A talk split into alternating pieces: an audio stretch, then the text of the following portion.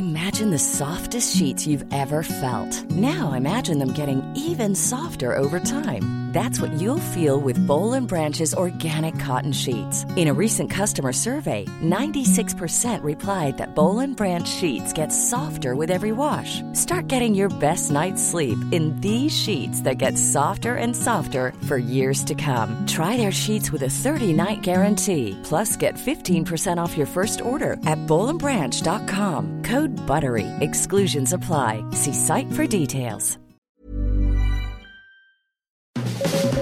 Las claves del mundo. El contexto internacional en Podcast OM.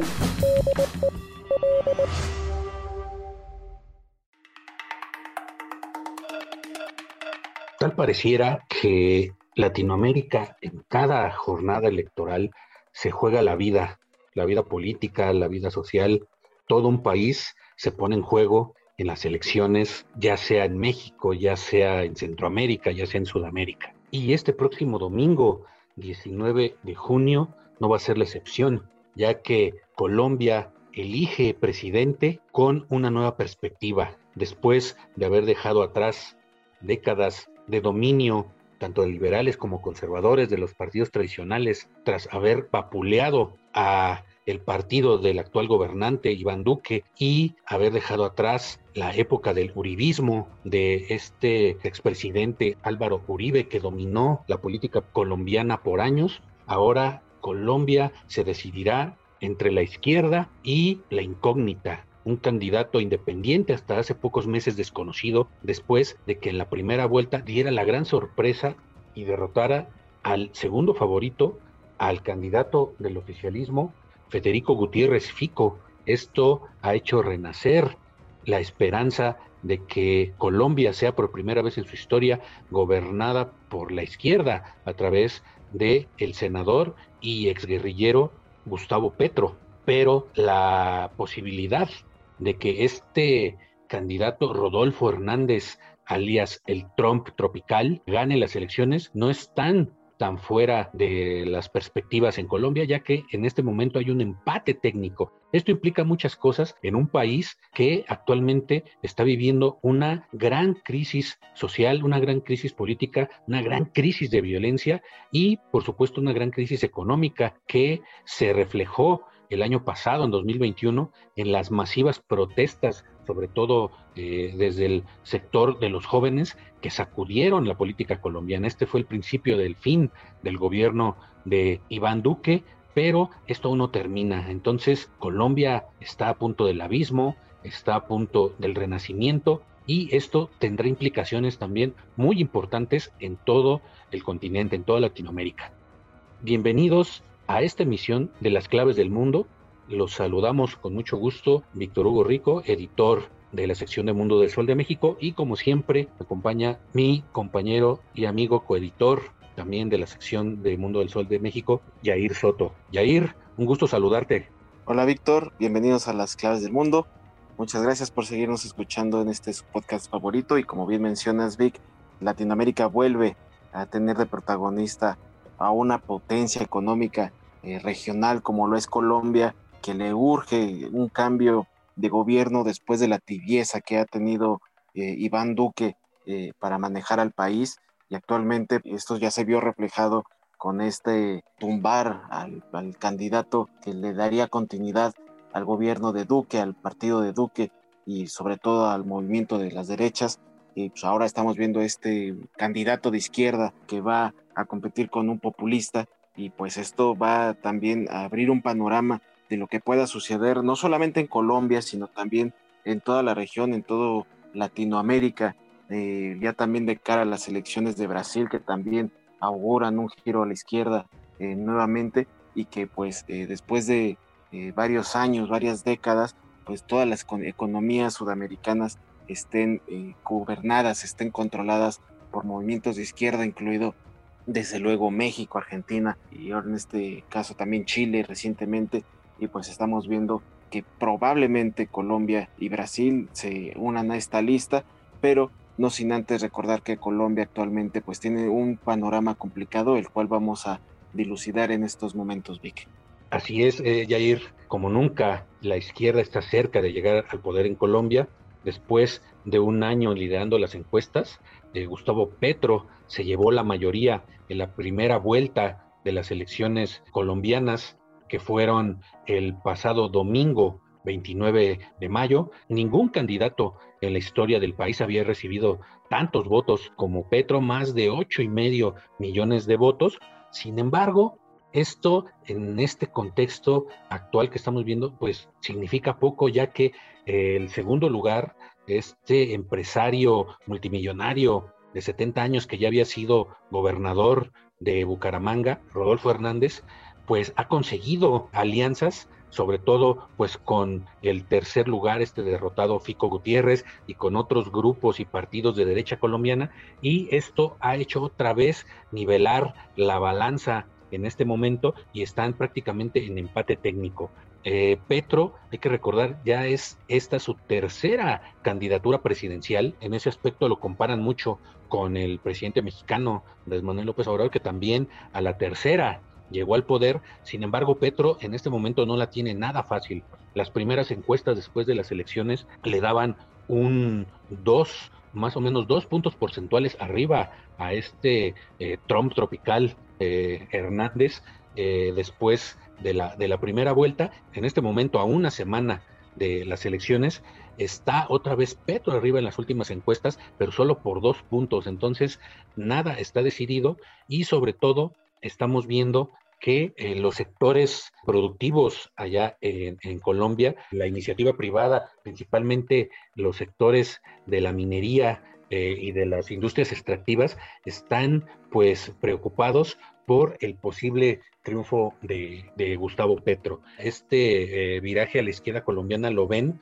pues como un peligro de que se caigan sus inversiones ya que en las últimas eh, actos de campaña de Petro ha manifestado pues un desdén tanto por la industria del carbón y por la industria del petróleo como por la industria minera, ¿no? Que para Petro, y así lo dijo, son similares a la cocaína. Dice, nuestros tres principales productos de exportación son tres venenos.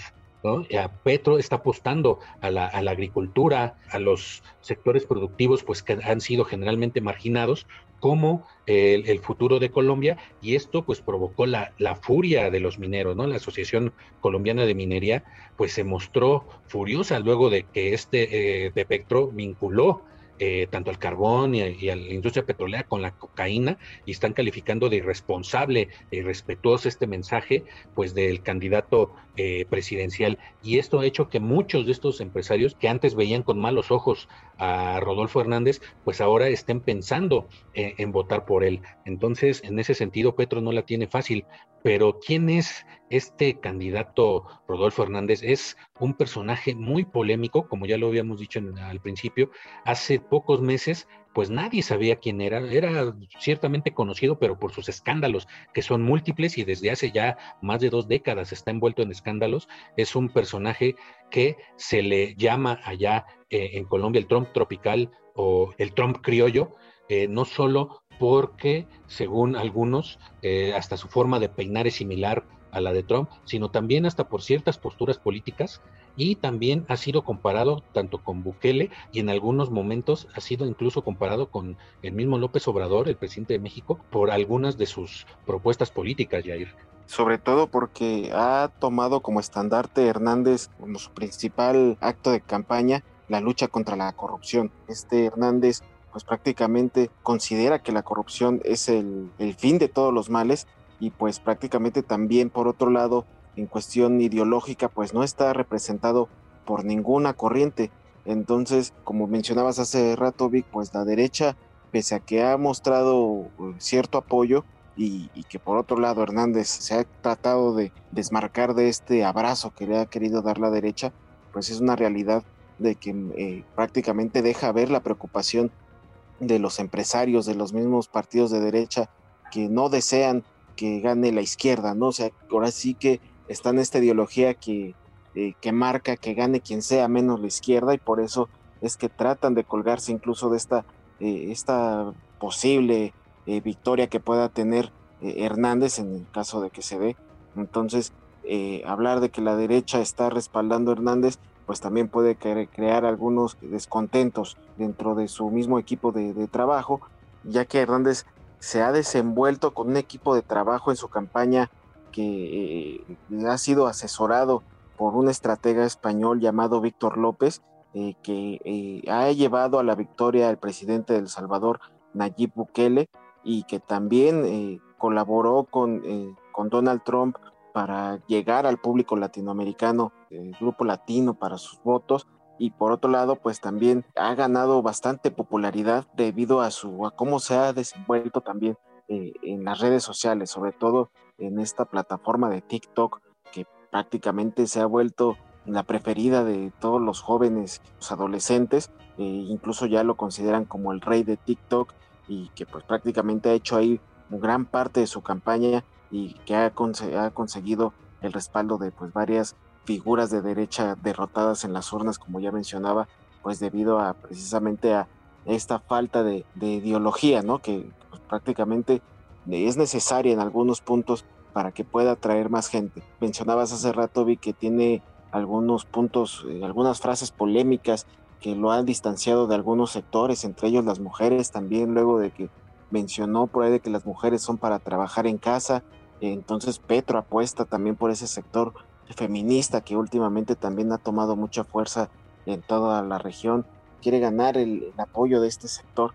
Entonces eh, Hernández pues debe de cuidar ahora más a, una semana de estas elecciones, tiene que cuidar más eh, la manera en cómo eh, se dirige a ciertos grupos que todavía no se han decidido, a todos los indecisos, y pues ahora lo que está haciendo Hernández, pues prácticamente es mantener de alguna manera su ideología, evitar más confrontaciones, evitar los debates presidenciales que a un principio había pactado con Petro y pues ahora también pues se ha visto víctima de, toda la inseguridad que está viviendo el país, ¿no? Porque acaba de anunciar también que eh, no va a participar en ningún evento público debido a amenazas de muerte, que no es nuevo en un país que pues, históricamente ha sido controlado por el narco y que pues en estas elecciones también eh, varios candidatos han decidido cancelar sus, sus actividades electorales debido a amenazas de muerte, incluido desde luego Petro. También en su momento Fico decidió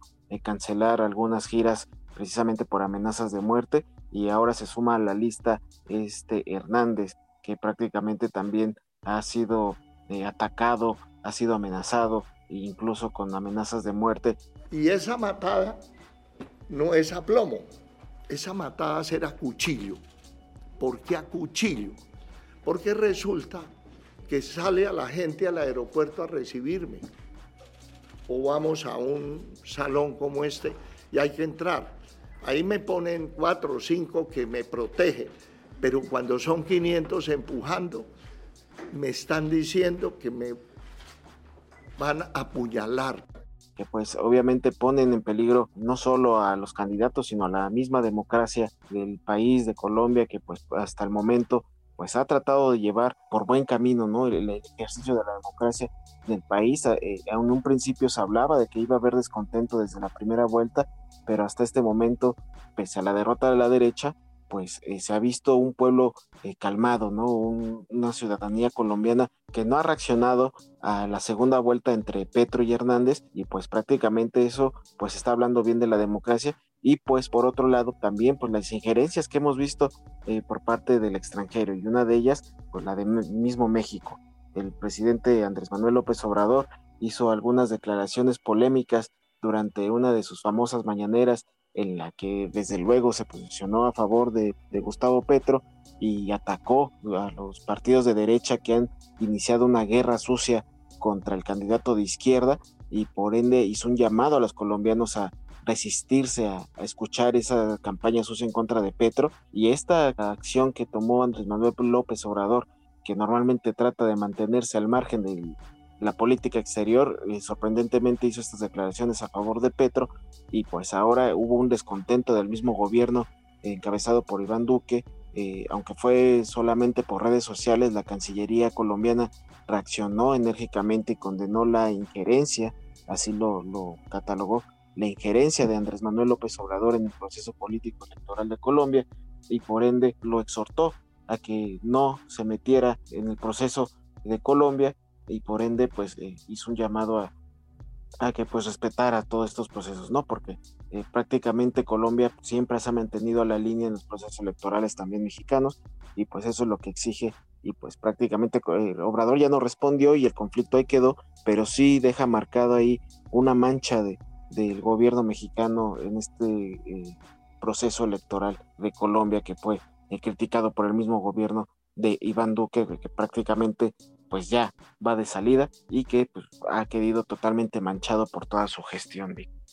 Así es, Jair. Eh, sí, estas elecciones en Colombia pues, han estado marcadas por eh, pues, todos estos escándalos, ¿no? De tanto de injerencias externas, amenazas de muerte, están en medio de una ola de violencia en Colombia que no se había visto desde la época pues de los cárteles del cártel de Cali, del cártel de Medellín con Pablo Escobar, eh, no se había visto tanto nivel de, violencia, tanto por las luchas entre pues, los cárteles de la droga por el territorio, como también la lucha de las guerrillas, ¿no? Que también todos mencionan que están igualmente metidas en el negocio del narcotráfico hay que recordar que los asesinatos de líderes sociales que está sacudiendo en este momento a Colombia, pues está creando ya un problema que incluso a nivel internacional está teniendo resonancia. Esta semana previa a las elecciones, la organización colombiana Indepaz pues señaló que desde el 7 de agosto del 2018 hasta este pasado 4 de junio fueron asesinados en el país 930 líderes sociales y defensores de derechos humanos. De ellos 126 son, son mujeres y también han perdido la vida 245 exguerrilleros, sobre todo de las antiguas eh, FARC, después de este histórico proceso de paz que culminó eh, en la firma de los acuerdos de 2016, pues muchos de los guerrilleros desmovilizados pues se fueron a vivir a las zonas, eh, a ciertas zonas y ahí han sido asesinados, han sido olvidados por el gobierno, incluso el gobierno de Iván Duque ha sido acusado de estar todo el tiempo intentando minar este proceso de, paz allá en Colombia y esto es lo que ha causado pues las muertes de tantos guerrilleros, de tantos guerrilleros desarmados y desmovilizados. ¿no? También se habla de que en este periodo citado de 2018 hasta la actualidad han sido perpetradas 261 masacres eh, en, Colombia con un saldo de 1.114 víctimas. Este fue el último informe que dio el Observatorio de Derechos Humanos y Conflictividades, es decir, Indepaz, y esto ha causado pues un malestar en el gobierno que ya ha estado eh, los últimos días previos a las elecciones pues criticando estas cifras, ¿no? Además, pues tenemos la lucha descarnada de los desplazados que están, eh, se habla de miles y miles de desplazados, pero el intento de control del crimen organizado, de los cárteles colombianos, de los grupos del crimen organizado, que en varios casos pues están ahí metidos cárteles mexicanos buscando pues eh, controlar el territorio, sobre todo el territorio que da al Pacífico colombiano, que es un punto clave para eh, la salida de, de, la droga que va a Estados Unidos, pero también que va a Europa. En este contexto es en el que se están llevando a cabo las campañas en Colombia, que culminarán este panorama, como decíamos en un principio, va a ser clave también para todo el continente, precisamente porque después, como de un periodo, sobre todo la pandemia, que parecía que pues los candidatos, los partidos de derecha o de centro derecha estaban teniendo un importante reflujo, un importante triunfos en, en todo el continente, pues estamos viendo por ejemplo, con la elección también de, reciente en Honduras, donde la izquierdista Xiomara Castro ganó la, la, elección presidencial, la esposa también del derrocado presidente Manuel Zelaya, estamos viendo que pues Colombia se puede virar a la izquierda y pues esperar que la que sería la cereza del pastel de este año y pues en general de todo el continente, ¿no? Con la elección de Brasil, como bien decía ayer, que pues todo hace perfilarse que Lula, el expresidente Luis Ignacio Lula da Silva, regresará al poder. Él sí, pues parece que Bolsonaro no tiene forma de alcanzarlo y pues ya está atizando allá el, fantasma de, del fraude electoral que también en Colombia, pues eh, el que lo ha estado atizando, paradójicamente es Petro, ¿no? En la primera vuelta empezó a denunciar que había anomalías en el sistema electrónico de votación, esto podría eh, traer una operación fraudulenta. Al final no pasó nada, sin embargo, en este en esta segunda vuelta, donde los candidatos, pues realmente la, diferencia se prevé que va a ser muy, muy poca, pues puede dar lugar a estas denuncias de fraude, algo pues que no había pasado antes en Colombia. Y en este contexto, eh, pues todos los ojos de Latinoamérica estarán la próxima semana en este país, ya también con la visión de lo que sucedió recientemente en Perú y Chile, países que también eligieron a sus presidentes con tendencia de izquierda, eh, que eh, en las elecciones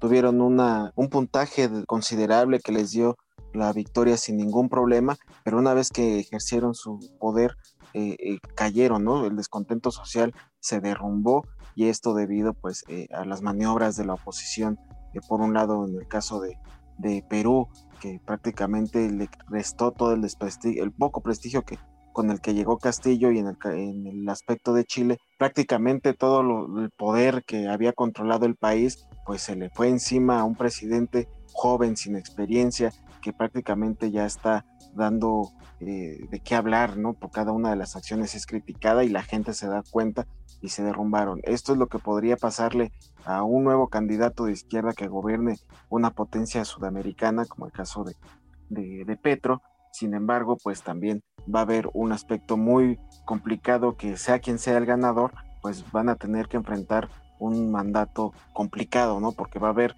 desde luego protesta social, eh, ya sea de los adversarios que perdieron la elección y sobre todo también por el, panorama económico que enfrenta no solo con Colombia, sino todo el mundo, en el que pues prácticamente van a tener que batallar eh, en presentar eh, reformas eh, que puedan avanzar y que sin embargo pues el Congreso dividido en el país pues también va a marcar el futuro, el rumbo del país de Colombia, que prácticamente pues sí está en un atolladero, gane quien gane. Entonces, ahora lo vamos a ver también en el caso de que Hernández gane, pues como no no es representado por ningún partido, pues no tiene ninguna, ninguna fuerza en el Congreso. Entonces eso es el principal el problema que enfrenta el multimillonario Hernández. Este es el panorama que ahora le sigue a Colombia. y sin embargo, pues tenemos que hablar eh, por último ya también, eh, eh, bueno, de los últimos puntos, es el gran perdedor de esta elección. todavía se falta la segunda vuelta, es eminente, pero pues ya tenemos a un gran perdedor que se trata de, del gobierno oficialista actualmente, que pues prácticamente viene siendo de la corriente del uribismo. Eh, por ahí mencionabas algo al, principio de, esta corriente del antiguo, el antiguo mandatario Álvaro Uribe, eh, que por varios años fue el máximo poder que controló el país y que tras los recientes escándalos del expresidente y también ex senador, pues le costó la participación de su partido, ¿no? Porque el partido al que venía representando Uribe no se postuló a las elecciones, y solamente se inclinó por Pico, eh, que prácticamente era una corriente de varias eh, derechas, y pues actualmente también eh, con este tibio gobierno de Iván Duque, que fue muy criticado y que vimos en el 2021 una ola de protestas sin precedentes en el país por una reforma tributaria que no, no pasó. Entonces, pues Iván Duque y las controversias de Álvaro Uribe, pues originaron que se derrumbara el gobierno de, derechista que por bastantes años había controlado el país sudamericano. Ellos son los principales perdedores que incluso en la, primera vuelta, pues todas las encuestas ponían a Fico como segundo lugar y sorprendentemente, pues ya lo mencionábamos, el millonario Rodolfo pues pasa a, también tener un, panorama difícil, Vic. Así es, Jair, sí, nada más recordar que, bueno, Uribe no es cualquier político colombiano, por años fue el más popular, ¿no? Se trata del expresidente más popular de la historia de Colombia, fue senador, fue presidente por dos periodos, entre el 2002 y el, el 2010, pero que últimamente, bueno, ya desde su presidencia y después ha sido perseguido por la justicia, ha estado siendo investigado primero por esa polémica de los falsos positivos, es decir, los asesinatos de civiles por parte de militares que son hechos pasar como guerrilleros, ¿no? Esta, pues pedir cuotas a los militares de guerrilleros muertos, pues hacía hacía que los miembros del ejército pues arrasaran con poblaciones y los hicieran pasar como parte del ejército. También Uribe está acusado pues de haber sido promotor de las Autodefensas Unidas de Colombia, ese grupo paramilitar, esos grupos paramilitares que combatieron tanto a la guerrilla de las FARC como al Ejército de Liberación Nacional y que luego ellos fueron los que también perpetraron numerosas masacres al amparo del gobierno de Álvaro Uribe y actualmente está siendo perseguido por la Fiscalía de Colombia después de ser acusado de estar sobornando a, testigos para que no testifiquen en su contra. Entonces Álvaro Uribe pues empezó, digamos, ahí empezó su, su declive y eh, la puntilla pues la dio cuando impuso a su delfín Iván Duque y eh, ganó la presidencia, pero pues eh, Iván Duque simplemente no dio el ancho y está eh, actualmente pues tiene sumida a Colombia en una gran crisis social, política, económica y de violencia. Entonces eso fue lo que hizo que sean los grandes derrotados en estas últimas elecciones, ¿no? Pero todo este uribismo, todos estos remanentes del uribismo y de otros partidos de derecha que apoyaron a, Fico Gutiérrez, pues ahorita están engrosando las filas de Hernández, entonces pues no hay un rumbo claro en, este momento para Colombia. Sí, es claro, sea cual sea el ganador, pues Colombia ya va a ser historia.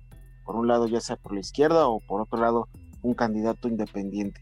Y esto pues lo, lo vamos a ver desarrollado en esta semana que queda de las elecciones en Colombia eh, y nosotros pues los vamos a mantener informados como cada semana y les vamos a estar actualizando cómo termina esta historia y otros aspectos del mundo. Entonces, así nosotros nos despedimos. Muchas gracias, Víctor. Gracias, Jair, y gracias a todos por seguirnos escuchando. Nos escuchamos la próxima semana. Así es, en las claves del mundo que sale todos los lunes en las principales plataformas de podcast como Spotify, Google Podcast, Apple Podcast, Deezer, Amazon Music, Acast. Ahí nos podrán encontrar, al igual que todo el contenido que Organización Editorial Mexicana pone a su disposición en estas plataformas. También los invitamos a que nos sigan escribiendo en nuestro correo electrónico podcast.com.mx y en nuestra cuenta de Twitter arroba el sol de guion bajo México. Por favor, escríbanos, háganos llegar sus dudas, sugerencias, críticas. También de paso sigan la cuenta del Sol de México para que estén informados de todo el espectro nacional e internacional. Muchísimas gracias a la producción de Natalia Castañeda. Y nuevamente te agradezco, Vic. Nos escuchamos la próxima semana. Hasta entonces.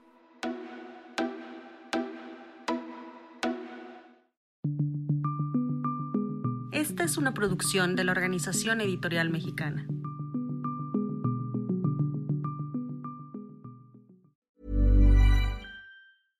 How would you like to look five years younger? In a clinical study, people that had volume added with Juvederm Voluma XC in the cheeks perceived themselves as looking five years younger at six months after treatment. Look younger, feel like you. Add volume for lift and contour in the cheeks with Juvederm Voluma XC. Reverse signs of aging by adding volume to smooth laugh lines with Juvederm Volure XC. For important safety information and to find a licensed specialist, visit juvederm.com. That's J U V E D E R M.com. Not for people with severe allergic reactions, allergies to lidocaine, or the proteins used in Juvederm. Common side effects include injection site redness, swelling, pain, tenderness, firmness, lumps, bumps, bruising, discoloration, or itching. There's a risk of unintentional injection into a blood vessel, which can cause vision abnormalities, blindness, stroke, temporary scabs, or scarring. Talk to a licensed specialist to find out if it's right for you.